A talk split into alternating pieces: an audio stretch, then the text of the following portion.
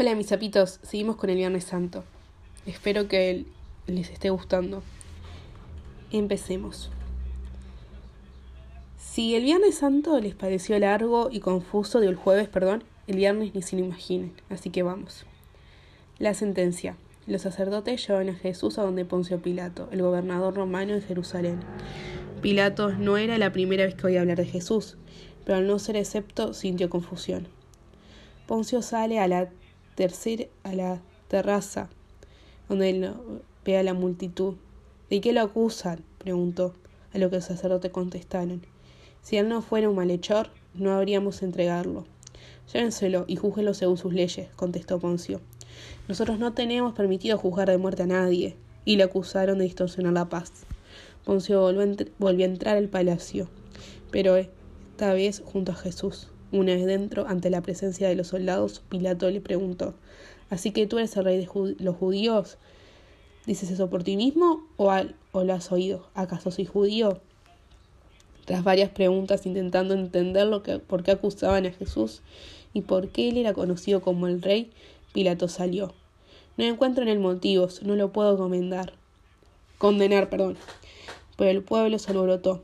Así que aprovechando que Jesús era Galileo, lo mandó donde Herodes Antipas, quien era el tetrarca de Galilea, de Galilea y, y Perea, para que él decidiera qué hacer. Una vez allí, Herodes lo recibió con sarcasmo. Le realizó varias preguntas con doble intención, esperando ver algún milagro. Sin embargo, Jesús no le respondió absolutamente nada, lo cual a Herodes irritó. Herodes, Herodes perdón, lo vistió con una capa, con el fin de reírse de él, y sin encontrar ningún motivo para condenarlo, se lo volvió a Pilatos. Pilatos anunció, yo no encuentro motivos para condenarlo. Herodes también estuvo con él y tampoco encontró motivos. Pero los judíos empezaron a dar excusas para que condenaran igual. Hablaron del poder de César, de la lealtad de Pilato y de muchas cosas más. Por ser Pascua, los judíos tienen el poder de liberar a algún preso, cuya condena estaba por completar. Así que Pilatos preguntó a la multitud, ¿quién desean que sea perdonado, el rey de ustedes o Barrabás? Y, siguió un grito, y seguido de un grito, salvaron a Barrabás. Barrabás había saltado, robado y matado. Por ende, Pilatos volvió a hacer la pregunta, ya que no le encajaba que quisieran salvarlo a él. Pero la respuesta volvió a ser la misma, y condenó a Jesús para ser azotado. Mientras tanto, Claudia Prócula, esposa de Pilatos, intentó convencerlo de lo que estaba haciendo estaba mal, que Jesús debía ser liberado. Pero la gente seguía pidiendo más, más en contra de Jesús. Así que Poncio salió nuevamente. ¿Qué hago con el Cristo? Que lo maten en la cruz. gritó la multitud.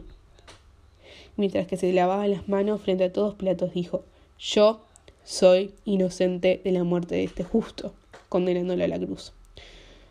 Los soldados, con fin de burlarse, le pusieron una corona de espinas. Lo ofetaron a más no poder y le gritaban: ¡Oh, salve, rey de los judíos! Siguiente sección: Judas y Pedro.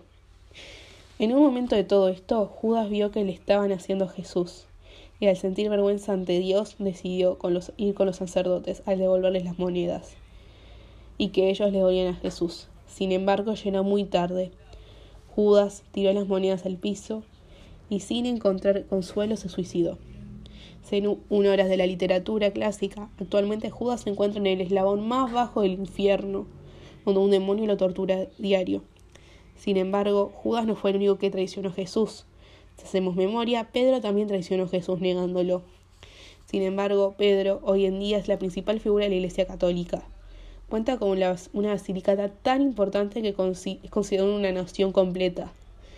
Se dice que cuenta con la llave del cielo, donde da paso a las almas puras. Pero ¿por qué tantas diferencias entre uno y otro? Pues simplemente porque Pedro se repitió de verdad y no le dio vergüenza reconocer que siguió ante Dios y supo pedir perdón y entregar su vida a Dios, mientras que Judas sintió vergüenza y por miedo a ser juzgado se alejó de Dios. La crucifixión. Texto extraído de Isaías 53. Él fue despreciado y rechazado, hombre de dolores, que conoce el sufrimiento más profundo de la humanidad. Le dimos la espalda y desviamos la mirada. fue despreciado y no nos importó. A pesar de eso, tomó nuestras enfermedades sobre sí y nuestros padecimientos pesaron sobre él. Mas él fue herido por causa de nuestra rebeldía y postrado por causa de nuestros pecados. Sufrió el castigo para que fuéramos perdonados y recibió azotes para que fuéramos curados. Él fue oprimido y humillado, mas nos dijo una sola palabra, y como un cordero fue llevado al matadero.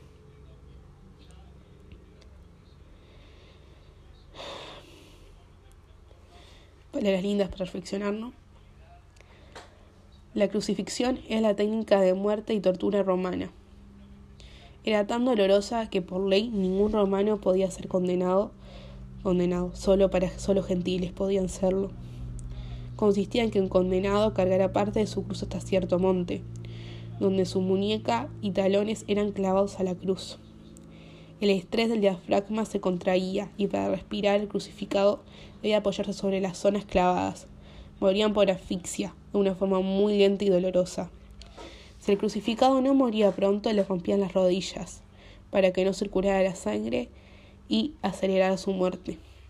Arriba de cada cruz iba un cartel, dependiendo del origen del crucificado, iba en griego o latín, donde decía la causa de su condena.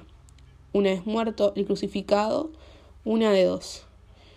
O con el cuerpo alimentaban a los perros, o se dejaba ahí para que sirvieran de ejemplo al menos que la familia contara con cierto poder y paguen para que les entreguen el cuerpo. Escapar era simplemente imposible, ya que los soldados sabían que si sacaban un cuerpo antes que muriera, los que, los que morirían serían ellos. Así que confirmaban varias veces antes de bajar el cuerpo. A diferencia de lo habitual, Jesús no cargó con parte de su cruz, sino que cargó con su cruz completa. En el camino del monte Calvario los soldados lo azotaron, mientras que la gente le insultaba y le tiraban piedras. La cruz era tan pesada que Jesús cayó tres veces.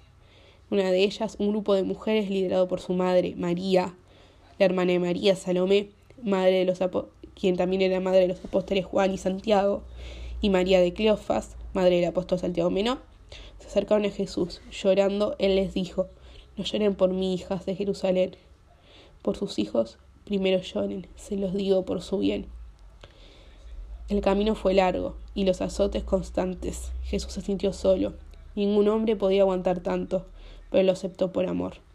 Las tres mujeres nombradas anteriormente junto a María Magdalena y el apóstol Juan fueron los únicos que lo acompañaron en el camino hasta el fin. Llegando al final, a ver que Jesús no resistía y que las órdenes eran que llegara vivo, ordenaron a un hombre llamado Simón de Sirene que lo ayudara a cargar la cruz. Él al principio se negaba, pero él terminó cediendo y viendo que tengan piedad por Jesús. Jesús estaba tan azotado y herido que hoy en día médicos expertos dicen que seguramente haya llegado al Calvario con la piel rasgada a punto que se podía ver el hueso. Una vez en el Calvario, los soldados desvistieron a Jesús y se sortearon sus vestiduras. Lo, lo clavaron en la cruz. El cartel donde decía el porqué de su condena por orden de Pilato, decía lo siguiente.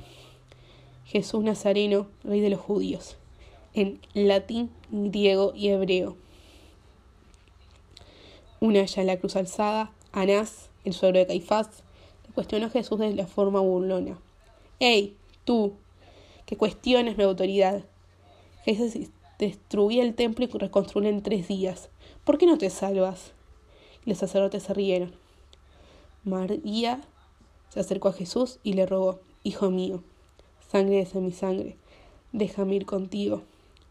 Juan, junto a su madre Salomé, quien era hermana de María, y María de Cleofas, se acercaron para dar consuelo.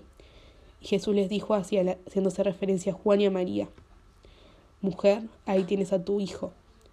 Juan, ahí tienes a tu madre.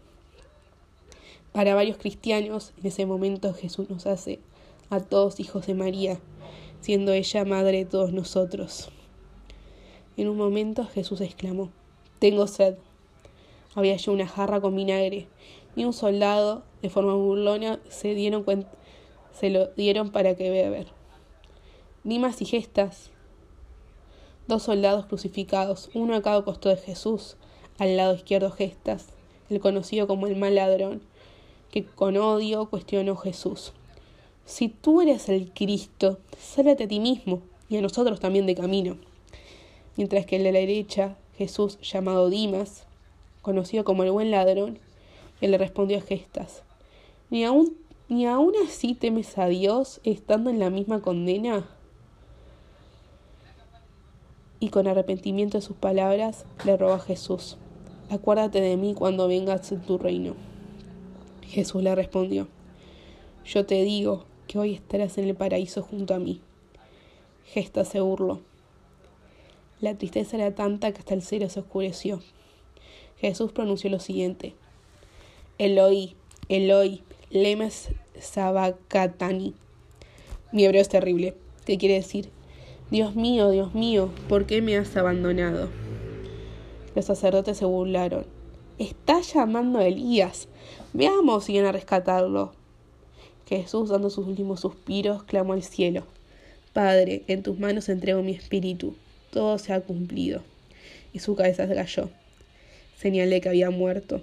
En ese momento empezó una gran tormenta, la cual ocasionó que las cortinas del templo se rasgaran, dejando lugar donde el sumo sacerdote oraba a Dios al descubierto, junto a otras destrucciones en toda Jerusalén.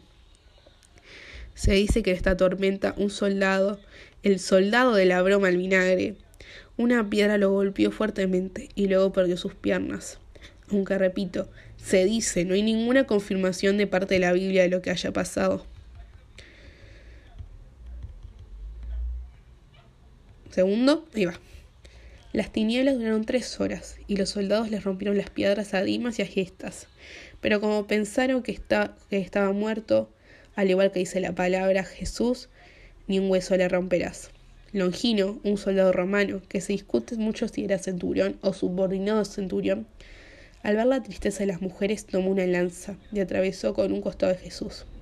Del costado de Jesús salió agua y sangre, lo que simboliza una vez más, el agua del bautismo y la sangre del sacrificio. Jesús definitivamente había muerto, y el soldado que estaba delante de él pronunció las palabras.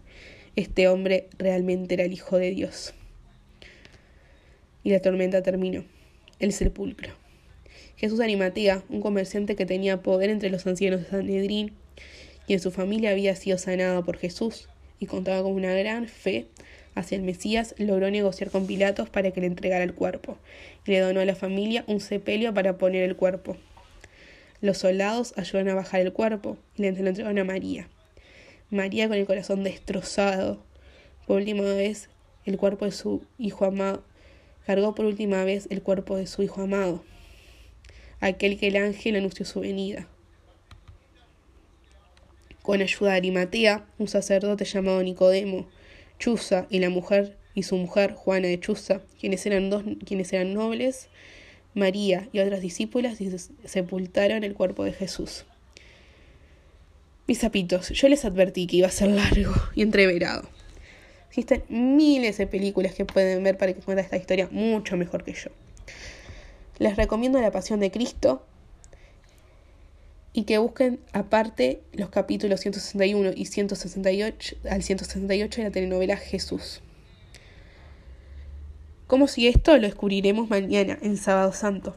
¿Los quiere? Saps.